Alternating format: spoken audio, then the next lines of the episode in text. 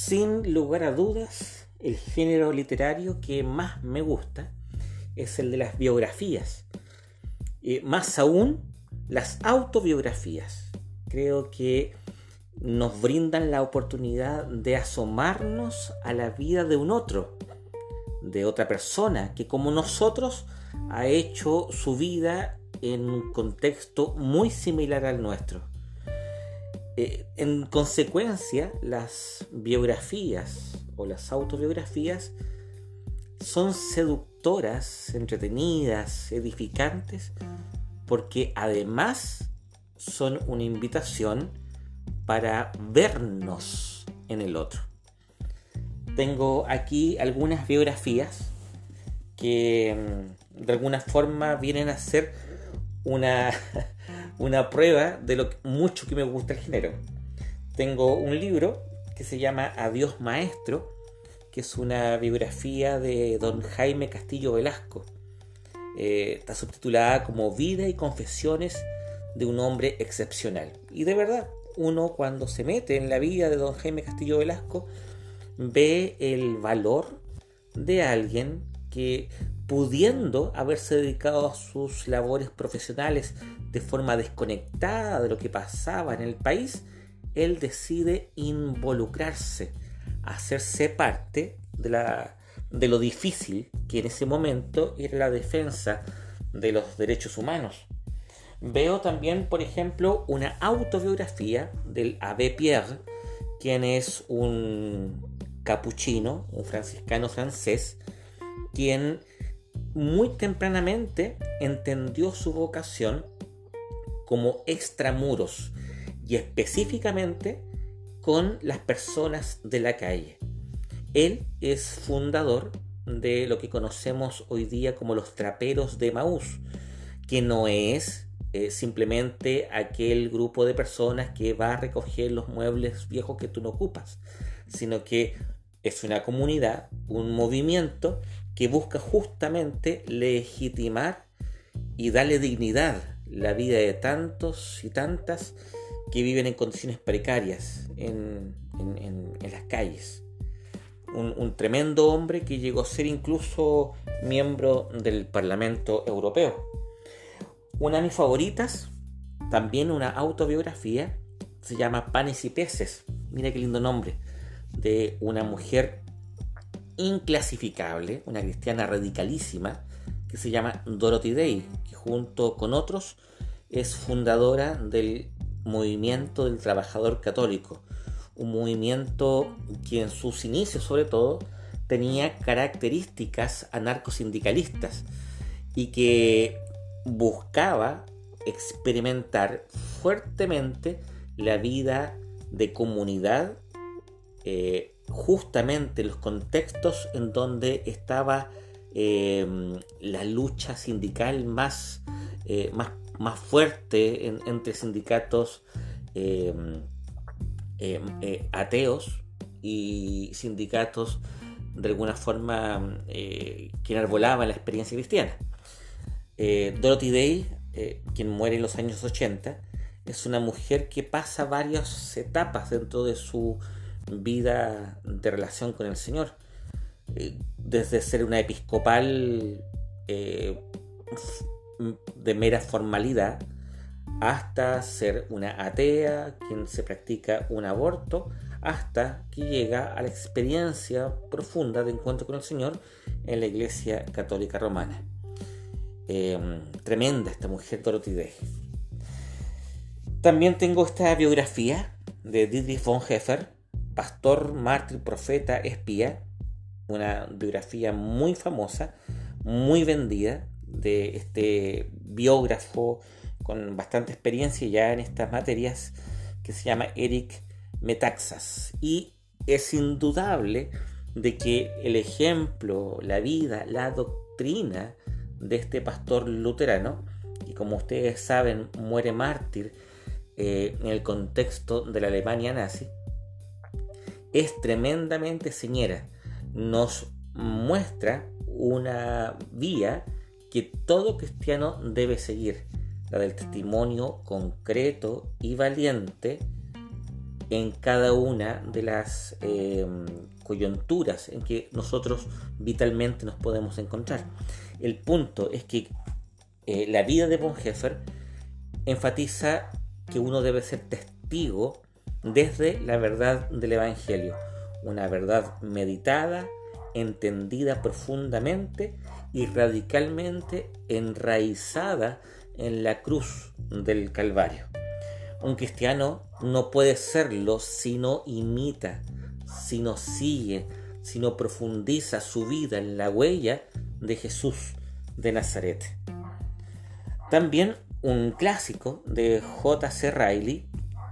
J.C. Riley, eh, Riley es un obispo anglicano, un obispo de la iglesia de Inglaterra, eh, obispo de Liverpool, un hombre muy evangélico que rechazó todo intento de ritualización de la fe cristiana más allá de lo que la Biblia misma señalaba. Eh, un hombre mm, que en ciertos ambientes cae mal por lo enfático que es en predicar las verdades fundamentales de la llamada a la conversión. Eh, J.C. Riley, Juan Carlos Riley, es un obispo valiente y que, como bien sabemos todos, no surge de la nada. Él mira el ejemplo de otros y sobre ese ejemplo, obviamente ejemplos que están basados en la experiencia de intimidad con Cristo, él va edificando su proyecto de vida. Eh, J.C. Es un profundo admirador de los movimientos eh, de, de, búsqueda de la pureza del Evangelio ahí en la iglesia de Inglaterra. Es un hombre que predica a los puritanos, un hombre que se nutre de los puritanos y es un hombre también que trata de comunicar, de decirles a otros acerca de eh, aquellos que fueron protagonistas bajo la sombra del Espíritu Santo del el avivamiento en Inglaterra. Por esto, este, él tiene un libro, como les digo, un clásico, em, que se llama Grandes Líderes del siglo XVIII, una era de avivamientos, donde aborda varias vidas de pastores, quienes fueron grandes predicadores del Evangelio con mucho denuedo en un tiempo medio racionalista, deísta, eh, donde las verdades del Evangelio había pasado a un segundo plano. Y, estos hombres destacan por eso, por esta sumisión al mensaje de Cristo. Y obviamente debemos destacar dentro de este periodo dos biografías que consignan este libro. Una de la de George Whitefield y la otra la de John Wesley. ¿Quién podría dudar que el movimiento metodista fue y en muchos sentidos sigue siendo el fuego y la sangre de la iglesia de Cristo. Eh, no podemos negar esa irrebatible verdad. Permítame que sea un poquito categórico. La, la riqueza que encontramos en las biografías es justamente ver cómo las personas eh, que hemos mencionado, la de Pierre, em, Dorothy Day, eh, Don Jaime Castillo Velasco, em, eh, Dietrich von Heffer, Wesley o Whitefield, son seguidores de Jesús. Em, porque la constatación de la verdad de una doctrina no es otra que la vida misma de aquellos quienes creen esa doctrina. Em, tal vez tú has escuchado hablar de, Justino Mártir. Justino Mártir se convierte a la fe cristiana escuchando la palabra vivida y confesada por los mártires de Roma. Eh, de tal forma de que es cierto aquello que decía Karl eh, en el siglo pasado, que el siglo XXI eh, iba a ser el siglo no de los maestros, sino que el de los testigos. no cabe duda que la vida que se proyecta y que se atreve a decir la verdad es una vida que inspira y que eh, provoca el seguimiento, la imitación. Y en definitiva, la imitación y el seguimiento de aquel quien es la raíz de toda vida eh, martirial.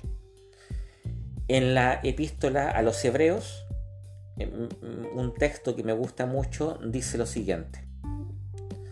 Por tanto, también nosotros, que estábamos rodeados de una multitud tan grande de testigos, despojémonos del lastre que nos estorba, en especial del pecado que nos asedia, y corramos con perseverancia la carrera que tenemos por delante. Fijemos la mirada en Jesús, el iniciador y perfeccionador de nuestra fe, quien por el gozo que le esperaba soportó la cruz, menospreciando la vergüenza que ella significaba, y ahora está sentado a la derecha del trono de Dios. Tremendo. Estos son los primeros dos versículos del capítulo 12 de la carta a los Hebreos. Me llama atención principalmente dos elementos. Primero de que la invitación a la santidad, que en definitiva es esta lucha contra el pecado, la mortificación del pecado, en colaboración con el Espíritu Santo que vive en nosotros, eh, es una consecuencia de dos verdades que son radicales. Primero, de que estamos rodeados de una nube de testigos, es decir, personas concretas, similares a nosotros, que han hecho la misma eh, vía eh, de una manera heroica. Es decir, nosotros no podemos decir que la santidad no es posible, puesto que otros han seguido la senda del testimonio de Cristo en las circunstancias más difíciles. De hecho, eh, esto que estamos diciendo ahora hay que leerlo a la luz de Hebreos 11, donde claramente se muestra de que la fe cristiana es esencialmente martirial. Y la segunda verdad, que en realidad es la primerísima, la primerísima, es que eh, al luchar, al bregar en pos de la santidad, al despojarnos del lastre del pecado, no hacemos otra cosa que seguir el modelo de Jesús de Nazaret, quien también obedece y que soporta la cruz. Y que debido a eso, hoy día, ahora, está sentado a la derecha del Padre. En definitiva, una vida buena, una vida abundante, es aquella que se atreve a seguir a Jesucristo. En ámbitos tan diversos como por ejemplo la lucha sindical, pienso en Dorothy Day, o la defensa de los derechos humanos, como don Jaime Castillo Velasco, o la promoción de aquellos más desprotegidos en la sociedad, como la de Pierre, o confesando la necesidad de ir a Cristo, arrepintiéndose, eh, eh, pronunciada por Whitefield o por Wesley, o la verdad del Evangelio testificado en la muerte en un campo de concentración, como Bonhoeffer. Todo esto no es sino que el seguimiento del crucificado. Cuando se nos olvida de que la fe cristiana la fe es la fe en el crucificado, estamos falsificando la verdad del Evangelio. Sin cruz, tu vida, mi vida, pierde sentido. Eh, la cruz, la muerte de Cristo, el seguimiento del crucificado es aquello que le da sentido a nuestra existencia y que le da propósito para decir una palabra. Jesús.